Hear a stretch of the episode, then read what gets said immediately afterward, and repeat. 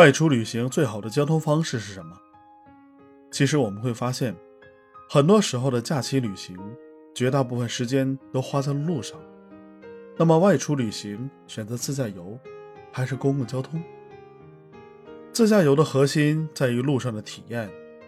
之前有句话说得好：“好风景都在路上。”自己开车，想去哪里就去哪里，不会遇到打车难的问题。雨雪天气更是幸福感爆棚，并且可以做说走就走的旅行，这也是出行中最简单、最自由的。自驾游的缺点呢，就是花费比较高，燃油费、过路费都是基础开支。如果赶上五一、十一假期，过路费免费，还是很划算的。不过那个时候车多人多，道路交通拥挤。自驾游最需要考虑的肯定是安全问题。开车的途中不知道会发生什么，尤其是长途驾驶容易疲劳，发生事故对安全健康的伤害还是挺大的。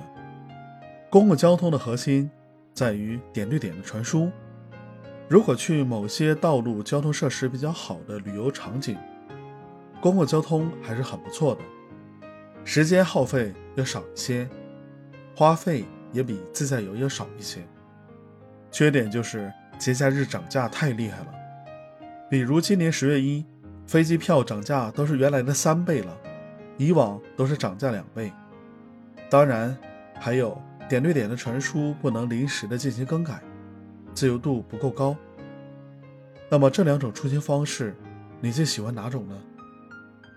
好，关于这个观点我已经介绍完毕，希望对你有帮助。欢迎你点赞、关注、评论并转发，我是好猫卡，我们下期再见。